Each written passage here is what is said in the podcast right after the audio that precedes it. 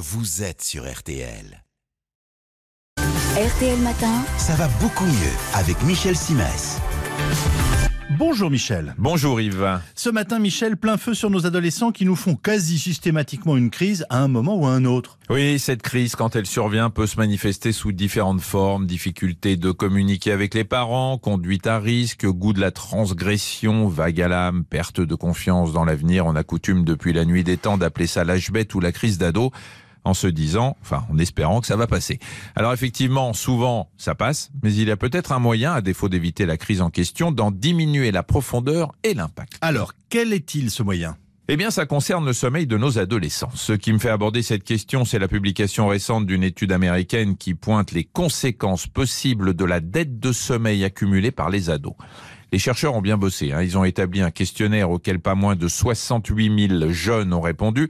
Avec un tel échantillon, on commence à pouvoir tirer des enseignements utiles, quel que soit le sujet abordé. Et que nous apprennent les, les réponses de ce questionnaire? Eh bien que les ados qui dorment moins de 6 heures par nuit présentent un risque trois fois plus élevé d'adopter des comportements autodestructeurs et d'avoir des idées suicidaires que ceux qui font des nuits de 8 heures.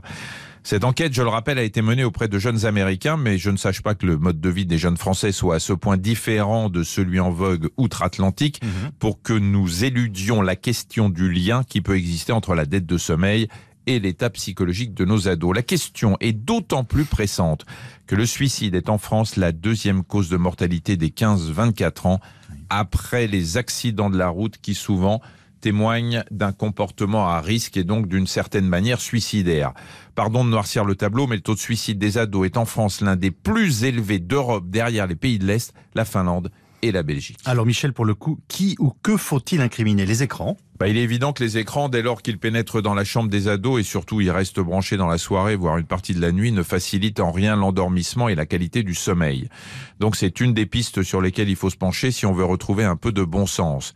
Les chercheurs américains pensent que le sommeil, quand il est insuffisant ou peu réparateur, engendre une réduction de l'activité du cortex préfrontal.